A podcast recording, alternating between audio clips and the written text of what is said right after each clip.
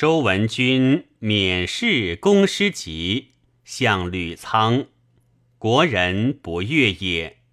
君有敏敏之心，谓周文君曰：“国必有匪欲，忠臣令匪在己，欲在上。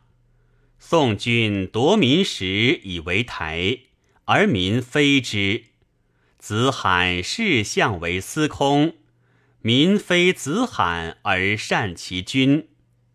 齐桓公宫中七室。”女驴七百，国人非之。管仲故为三归之家，以掩桓公非，自伤于民也。春秋记陈氏君者以白属，皆大臣见欲者也。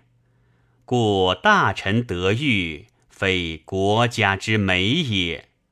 故种树城墙。增积成山，周君遂不免。